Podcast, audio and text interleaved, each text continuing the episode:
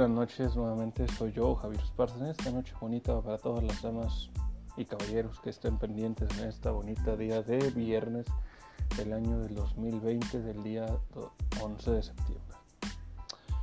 El día de ahora me parece viendo varias noticias en algo que se llama periódico, para aquellos que no lo conozcan, en el cual decía lo siguiente. La zona centro es un área colorida y abandonada. Hace no mucho, yo en este uno de estos primeros podcasts, comenté la situación de por qué la zona centro está tan decayente. La experiencia te da muchos temas de hablar, pero hay que saber elegir. En una opinión de una servilleta diría que la zona centro está abandonada por varios factores.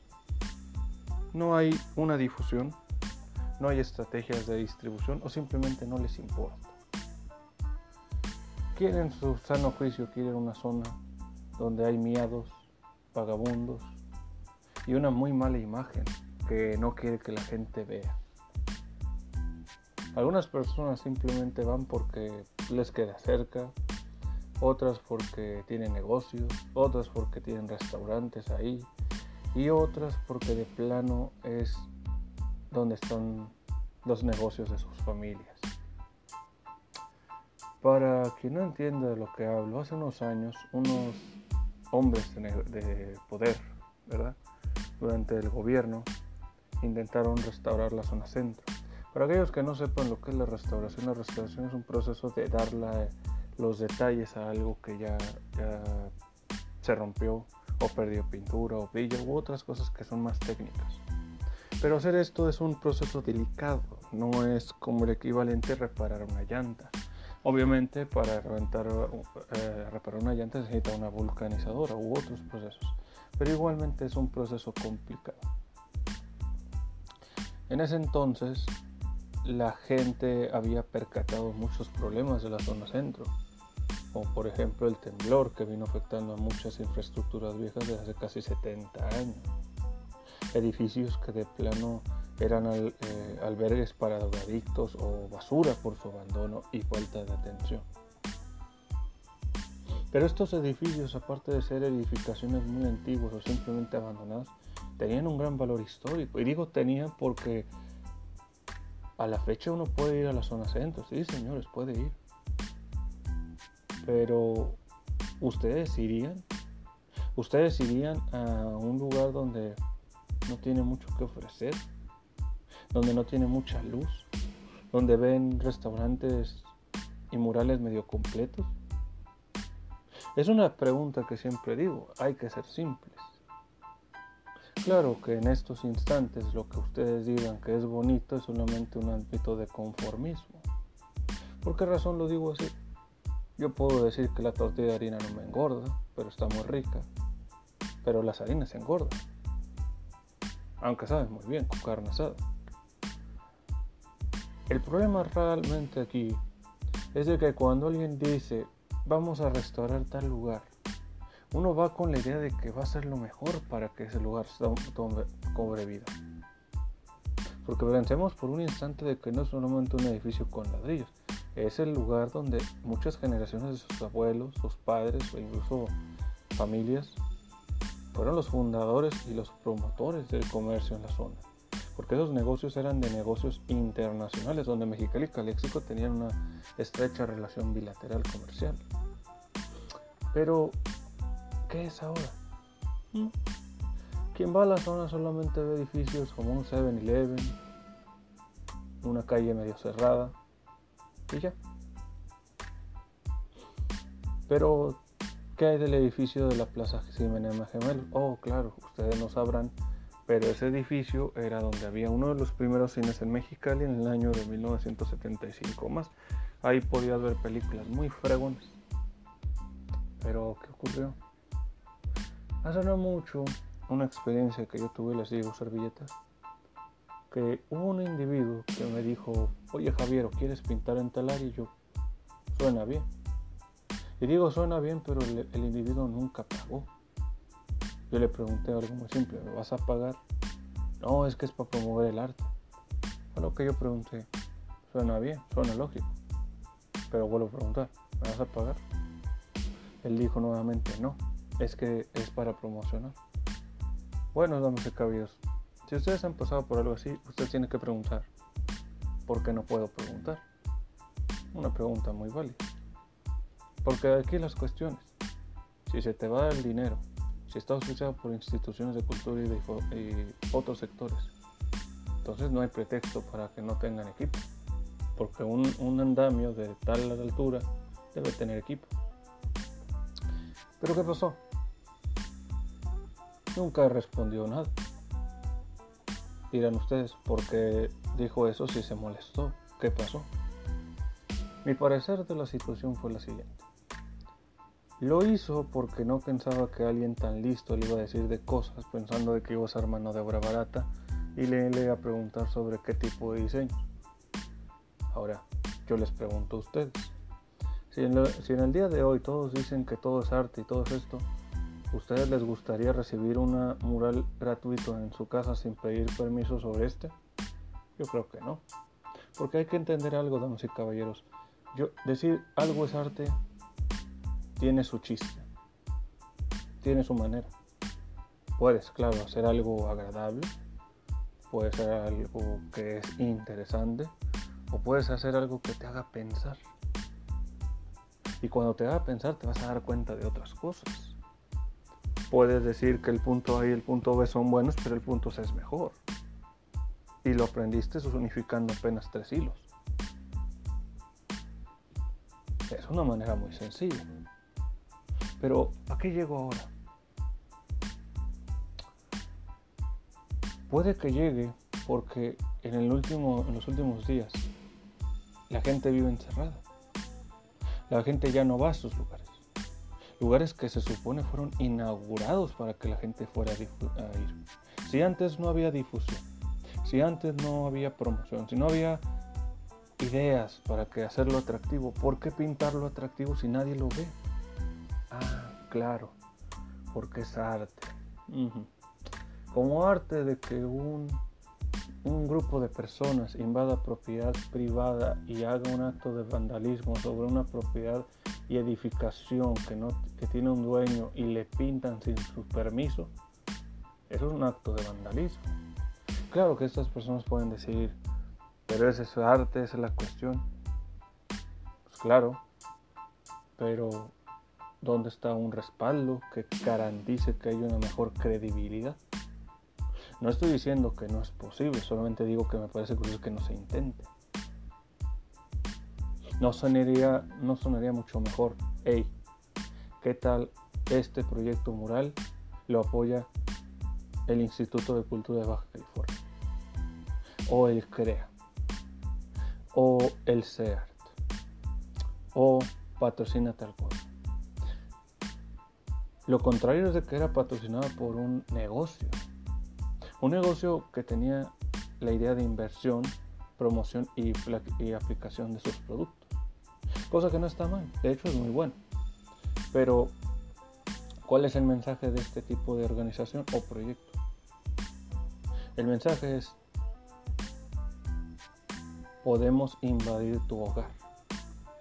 Podemos no contratar a otros para que hagan lo que nosotros queremos, porque creemos. Ahora estarán ustedes en su mente diciendo, pero no es cierto, eso es arte. Ok. ¿Cuántos de ustedes irían a la zona centro, por digamos a las 10 de la noche, 11 de la noche, a ver un mural que no tiene ni siquiera iluminación externa, que no tiene una placa de reconocimiento e incluso una idea para hacerlo seguro y atractivo? Si su respuesta es nula, simplemente están en su derecho. Pero ustedes lo hacen y lo dicen porque están en su justa razón. Y no es malo. Total, están todo lo cierto, pero no es lo adecuado. No es lo adecuado porque de alguna manera ustedes se dan cuenta que si tienen una familia, un amigo alguien, vas a un lugar feo, en una hora fea, con un entorno feo, no te va a ayudar nada, te va a hacer más perjudicial. ¿Y de qué digo perjudicial? peligroso. Pueden asaltarte, golpearte, incluso hacerte algo peor, para ver un mural. Un mural que ni siquiera quizás tenga el atractivo que represente la historia de nuestra tierra bonita. Claro que hay mucha gente que piensa que pintar rayas y así es algo diverso. El problema, señores, yo siempre he dicho, ¿cuántas veces han visto una gallina decir que es un dinosaurio fuera de un gallinero? Aquí entra otro detalle. ¿Cómo hacen que eso sea de respetar y reconocer si no tienen una, idea de que la gente vaya a verlo? ¿Cómo poner a alguien que climas horribles como los que tenemos sean la garantía y obligación de decir voy a arriesgar mi integridad y salud? Entonces una persona es más valiosa cuando muere que cuando vive, porque es así cuando vamos a dar a darle ese valor que tanto alegas en la obra. Pero el, pintar es difícil, déjame decirle caballero, es difícil. Es difícil porque lo que no vemos queremos hacerlo agradable, pero no estamos seguros que esté bien. Ahora, ustedes estarán pensando en estos instantes, usando sus cabecitas. ¿Por qué decir todo esto? Bueno, Ustedes irían a un callejón que se supone está arreglado y a su vez no tiene difusión. Quizás no es la mejor manera de hacer un restaurante en un callejón sin preparación. ¿Cómo hubiera sido prudente hacerlo en mi opinión? Investigación de mercado, quizás buscar estrategias de entretenimiento eh, arreglar adecuadamente las restauraciones y generar una buena planificación. Eso para empezar. Hacer un video que muestre las buenas cosas y la historia que hubo en esta zona con historiadores de la zona. Para empezar también. Pero ¿qué pasó aquí? No se tomó en cuenta. No se creyó. Y simplemente los negocios ahí, a la fecha, no han tenido la atención adecuada, no han tenido el crecimiento.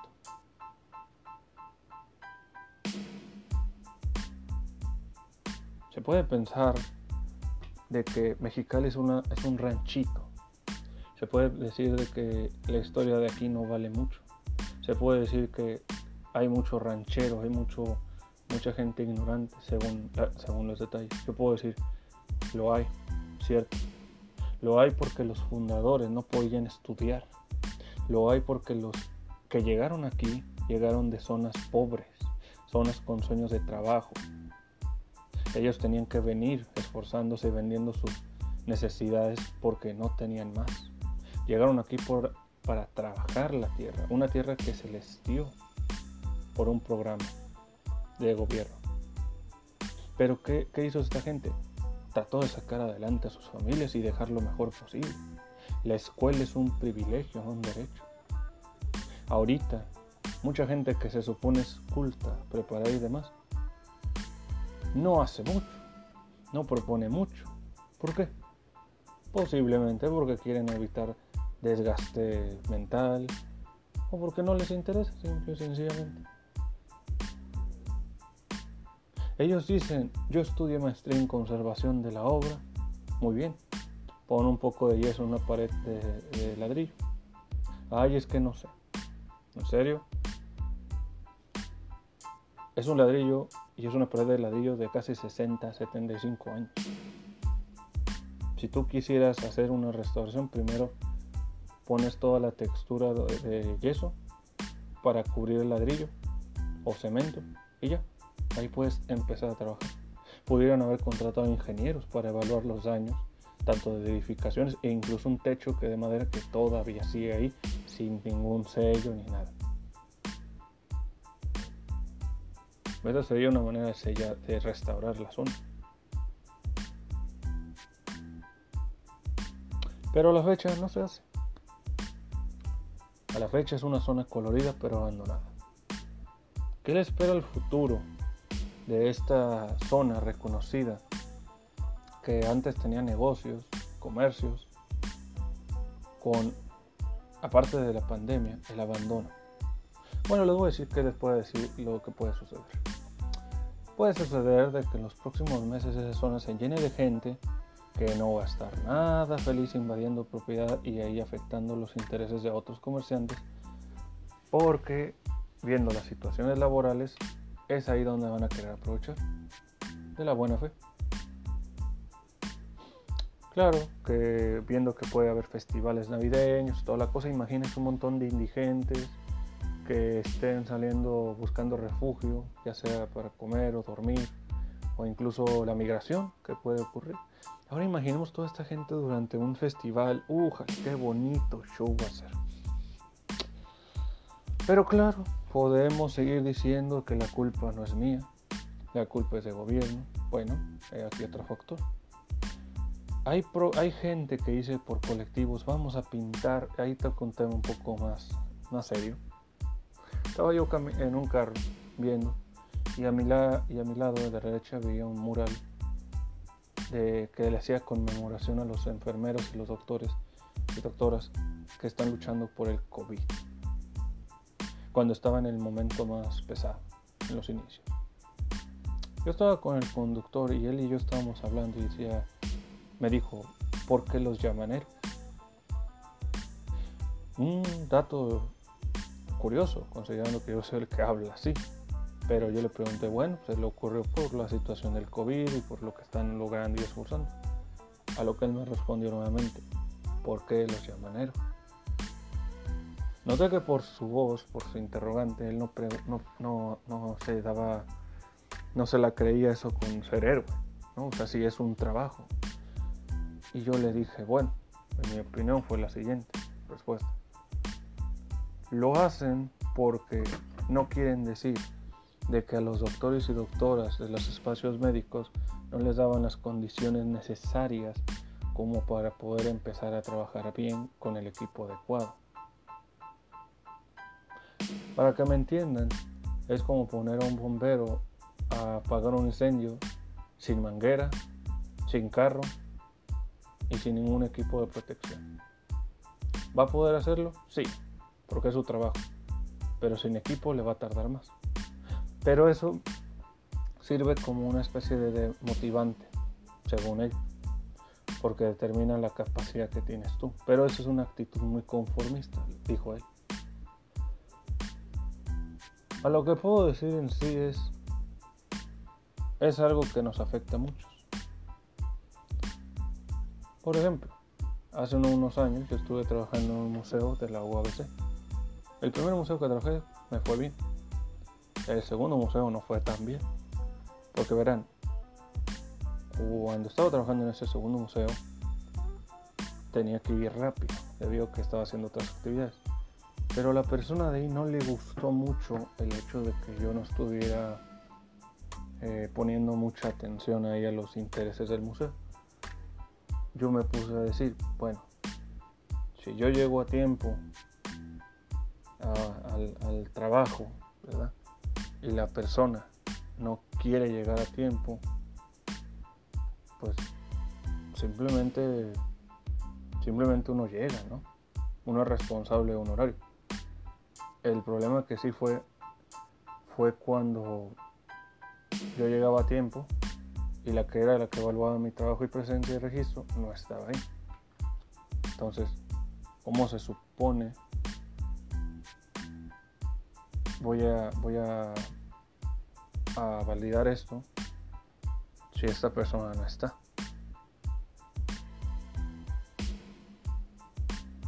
Es una manera muy simple. O sea, ¿cómo puede decirme esta persona? Oye, pero debiste llegar. Sí, yo llegué y usted no estaba. ¿De quién es la responsabilidad? Esa es una manera muy, muy sencilla. Pero no le gustó mi actitud. Y le pregunté, bueno, yo estoy ejerciendo lo que sé. Como consiguiente es parte de la experiencia. Pero también como consiguiente si usted, usted supone que usted me debe dar un estímulo. Va a hacer que estoy en trabajo. Tuvimos una mala relación, pero terminé acorde. Después de un tiempo, me puse a observar. No es lo mismo que mirar me puse a observar lo siguiente. Si estoy trabajando como museógrafo y la persona no tiene el equipo adecuado para hacer los ejercicios que quería, ¿cómo se supone lo voy a? Ojo. Lo que sucedió fue que tiempo después la persona quería que yo le hiciera un, una mueble de títeres pintado de café. Y yo dije, bueno, sí se puede. Obviamente era tela. No tenía ninguna base. Así que lo que decidí fue agarrar pintura y ponerme a pintar. Y usé una pintura muy corrientón, muy fea. No era una pintura adecuada. El,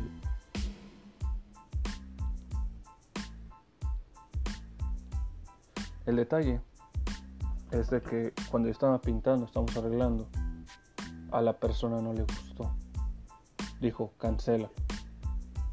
Pero usted dijo, no, no, cancela. Pero a ver, usted me dijo que fuera así, no le gustó. Muy bien. No sé por qué pasó así. Probablemente por el hecho de usar una pintura en tela no iba a quedar el efecto. Y iba a tener que. Yo decía, yo decía que era un efecto de madera. Bueno, pinto de madera, le pongo rayas como, como tablas y ya. No le gustó. Pero cuando ustedes o la gente se conoce gente así, no se pueden pedir peras al olmo, porque esa persona era la directora del museo. Yo le había dicho, si quiere pintura, pues consígame pintura roja y negra. Pero ella no quiso. Entonces, es el detalle de ella, no mío. Pero esta fue la, la respuesta que ella me dio, y cito ay, pues si tú eres maestro de artes, tú debes de saber cómo hacer pintura así, pues es lo que estudias. Ante esa falta de respeto a mi, estudio, yo le dije con profundo cariño, le dije, claro que sé, y yo debo de tener pintura eh, roja y, negra, pero no tengo. Entonces usted debe de comprarla, porque nomás me había dado una pintura gris y azul. Ese es un ejemplo, señores, de cómo se menosprecian ciertos trabajos. Cómo se puede, se puede creer que por lo que estudias se te crees alguien más.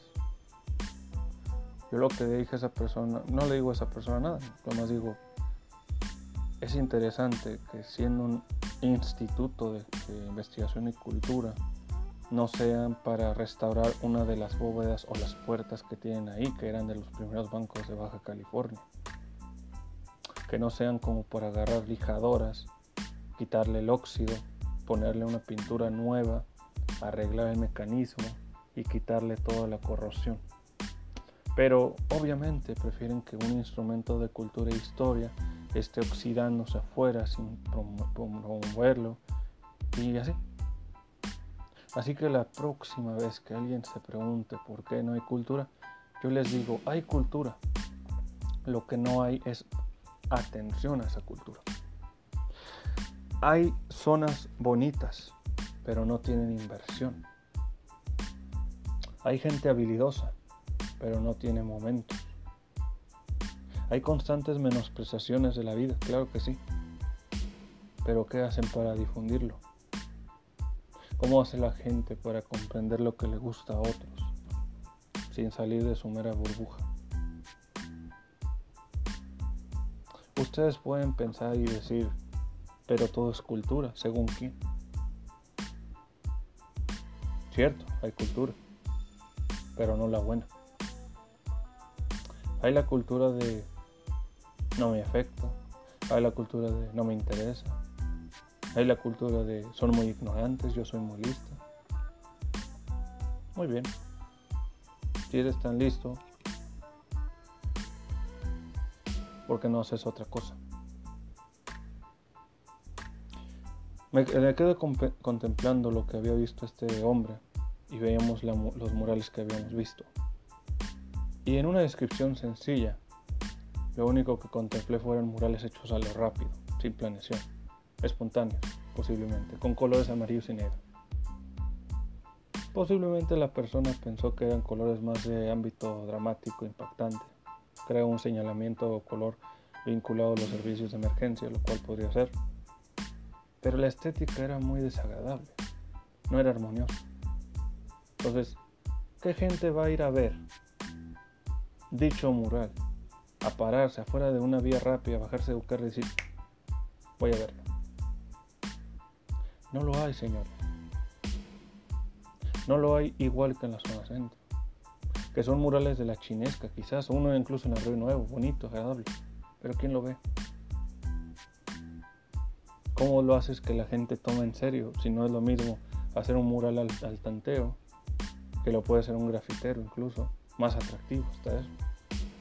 O hacerlo en un museo, como el CREA, o en una, una propuesta. Tal vez no tenga difusión, pero no es lo mismo en la calle, donde agarre smoke y otras cosas.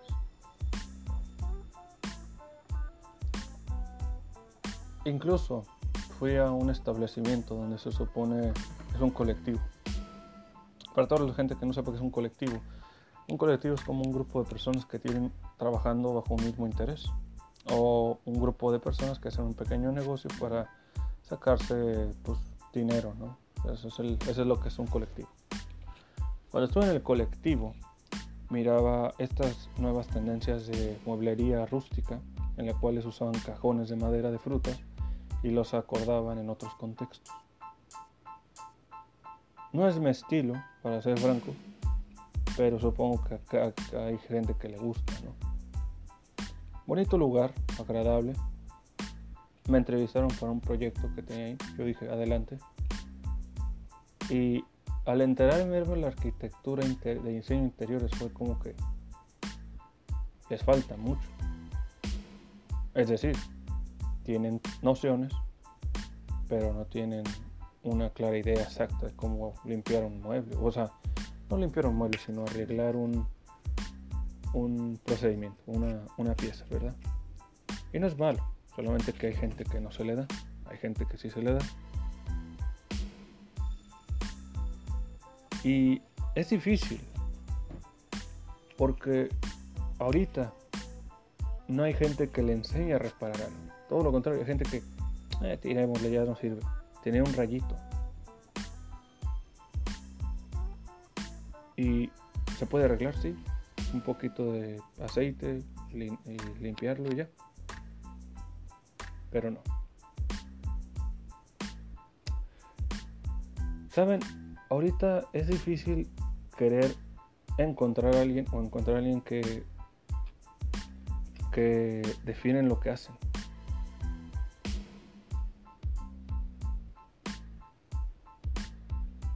Y eso es lo difícil. Yo digo que es agradable, pero hay que tener en cuenta lo que queremos.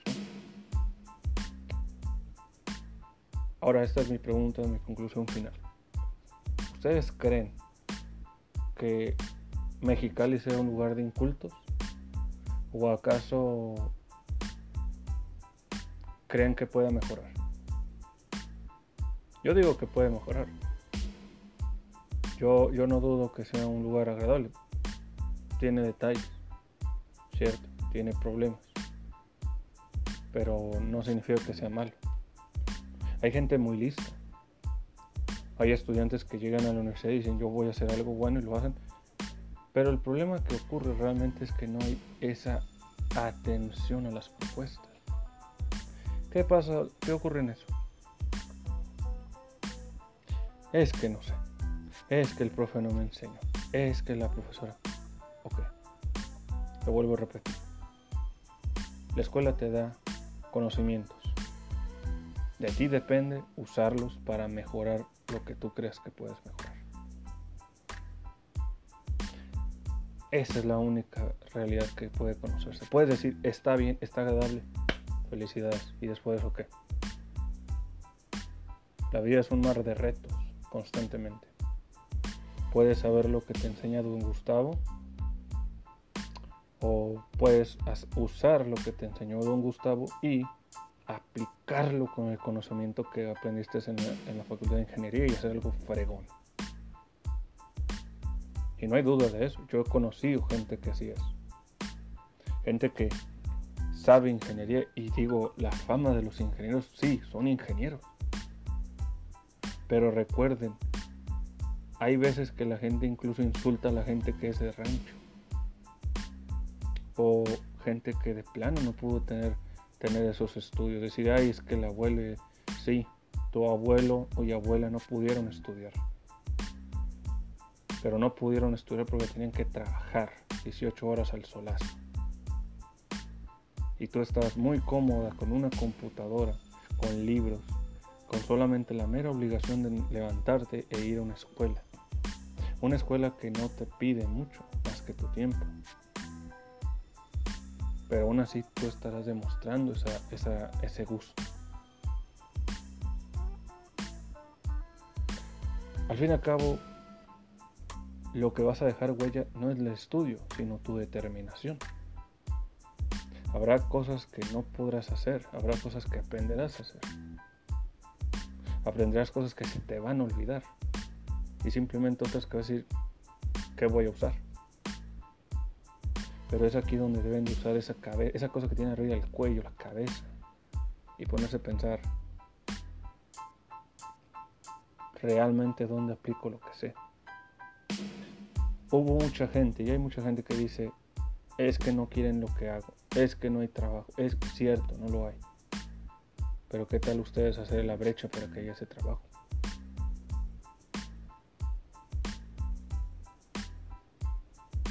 Puedes decir, yo sé hacer esto. Y es que yo sé mejor que el ingeniero ese. Pero ese ingeniero es el dueño de una empresa manufacturera que no terminó ni la secundaria, pero se dedicó muchos días a, trabajo. Puedes tú ser como él, claro, o puedes negar que puedes ser como él y tú trabajar para él. Y en 20 años apenas vas a elevarte el, plan, el nivel que él tiene. Porque ahí entra lo que son los intereses. Pero bueno, claro, ustedes pueden decir lo que quieran. Es lo que tenemos. Para concluir, damas y caballeros, en esta plática bonita, eh, ¿qué pueden decir al respecto de sus encierros? El encierro no es nomás una cuestión física, sino también una cuestión mental. Saben, a veces veo gente que, concluyendo, le dice tanto a su pareja, tanta sarta de palabras y digo, ¿Cuánto de eso te toma tu tiempo como para verte obligado a decir tantas hartas de leperadas? Cuando la gente quiere hacer algo, lo va a hacer. ¿Verdad?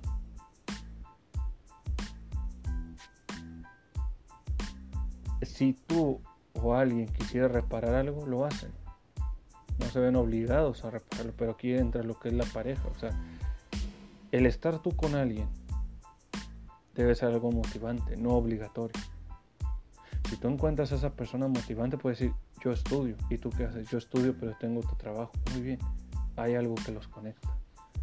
Y cuando te conectas puedes lograr muchas cosas, puedes motivarte. Pero si te vienes obligando a estar con alguien por X y Z razón, simplemente digo, no malgastes tu tiempo. No confundas lo que quieres con lo que necesitas. La carrera es importante. Una novia o un novio también lo es. Pero si ese novio no les inspira a hacer algo, señoritas, damas y caballeros, solamente tienen una vida, así que piénsenla muy bien. Me despido, damas y caballeros, soy Javier Esparza, espero que les haya gustado este podcast en el tema de, las pláticas durante el COVID. Si tienen mucha atención o gusto, síganmelo, con mucho, con mucho gusto platicamos. Y si no, pues simplemente desvélense como yo. Bye.